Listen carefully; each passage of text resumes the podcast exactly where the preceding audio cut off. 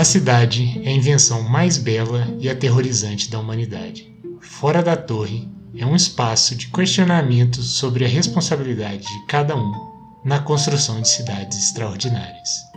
As Sparks são espaços rápidos para a prática desse questionamento, a partir de experiências desenhadas para facilitar este processo de transição urbana.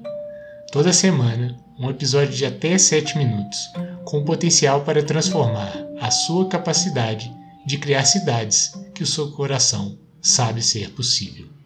Meu nome é Matheus, sou um professor inconformado com os limites do sistema de ensino de hoje e as suas consequências no mundo que vivemos. Aqui serei o seu apresentador. Bem-vindos. Spark 50. Se você não está sentindo medo, você não está criando.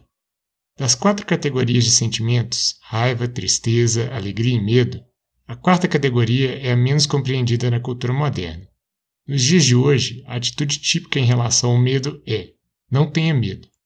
Essa simples frase é um treinamento para que você sinta o medo como algo ruim, perigoso e como uma indicação de que algo terrível está acontecendo. Você evita o medo, mesmo que tenha que reprimir totalmente todos os seus sentimentos e ficar completamente dormente. Mas isso não significa que o medo deixou seu corpo. Ah, não!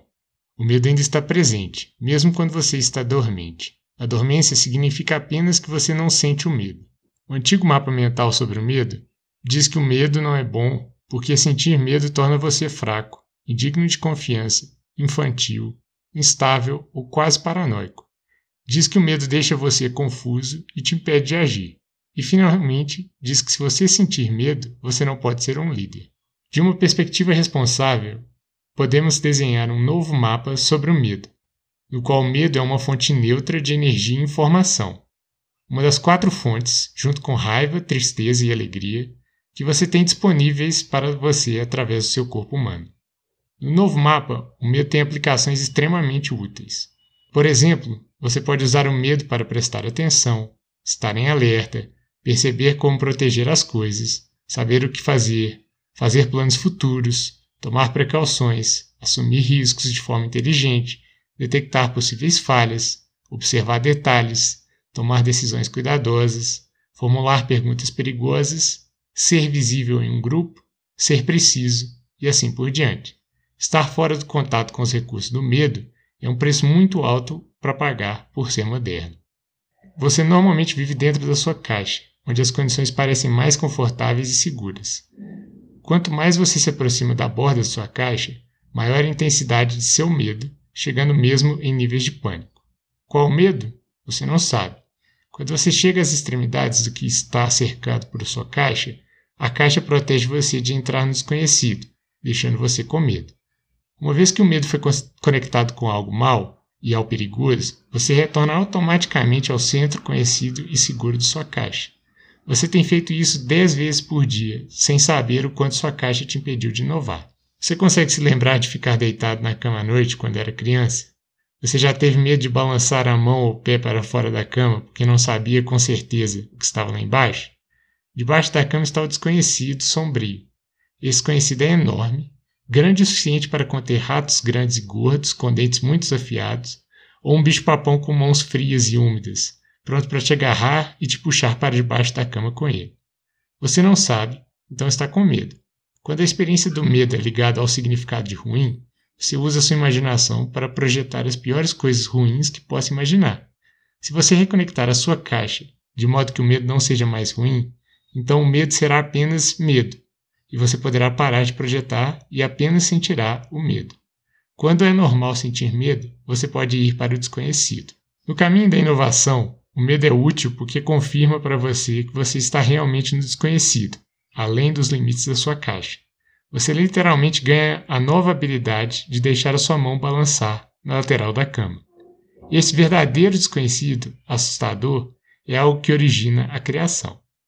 Isso porque, dentro dos limites da sua caixa, você só pode fazer o que você sempre fez. Se você cria dentro dos limites definidos pela sua caixa, você está criando apenas a partir do que existe. Criar a partir do que existe é uma forma muito limitada de criar, insuficiente para responder com eficácia ao mundo vivo e em evolução. Você precisa de uma forma ilimitada de criação, a capacidade de responder movendo-se em qualquer direção, de fornecer tudo o que é desejado e necessário, quer você saiba disso ou não. A criação ilimitada pode ocorrer apenas quando você está criando a partir do que você não conhece, do desconhecido que está além da borda do mundo da, da sua caixa, onde, se você for, deverá sentir medo. Se você não está sentindo medo, você não está criando. Agora que você está disposto e é capaz de permanecer com medo e ainda funcionar, em vez de entrar em pânico e fugir, você pode realmente começar a criar. Experimento. Os sentimentos têm intensidades diferentes, algo entre 0% e 100%. Os sentimentos podem ser úteis mesmo se você não estiver experimentando no máximo de 100%. Com o pedal de acelerador de um carro, você não costuma dirigir com 100% da potência e ainda assim chega aonde precisa. Esse experimento de criar a partir do medo começa assim. Sente-se em sua mesa, em casa ou no trabalho, e deixe-se sentir medo sem motivo. Deixe que o medo, com intensidade de 10% a 20%, apareça. Pare de bloquear o seu medo e você o sentirá. Sente aquele frio na espinha? Sente os pelos do seu braço se arrepiarem? Veja como isso vem rápido. Passe o medo por uma nova fiação, na qual o medo é medo e então, use o medo como energia para fazer a próxima coisa que precisa ser feita, seja ela qual for. A partir desse medo, use a sua atenção livre para examinar tudo o que há para fazer a seguir. Você pode descobrir, por exemplo, que a próxima coisa poderia ser ligar para sua mãe, ou ir ao dentista, ou abrir a última gaveta e ler um papel de seguro, ou ler a sua agenda de compromissos para amanhã à tarde. Observe como o medo pode direcionar você a realizar uma ação completamente inesperada totalmente apropriada.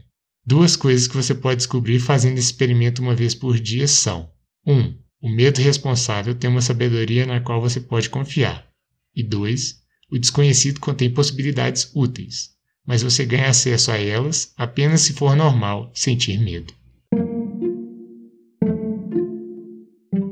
Obrigado por ouvir mais um episódio do Fora da Torre, um movimento dedicado à educação transformadora para a construção de cidades extraordinárias.